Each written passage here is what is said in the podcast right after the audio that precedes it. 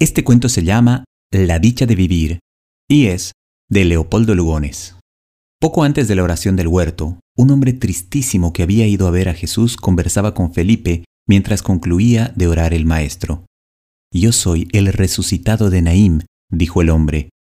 Antes de mi muerte me regocijaba con el vino, holgaba con las mujeres, festejaba con mis amigos, prodigaba joyas y me recreaba en la música. Hijo único, la fortuna de mi madre viuda era mía tan solo. Ahora nada de eso puedo. Mi vida es un páramo. ¿A qué debo atribuirlo? Es que cuando el Maestro resucita a alguno, asume todos sus pecados, respondió el apóstol. Es como si aquel volviera a nacer en la pureza del párvulo. Así lo creía, y por eso vengo. ¿Qué podrías pedirle habiéndote devuelto la vida? Que me devuelva mis pecados, suspiró el hombre.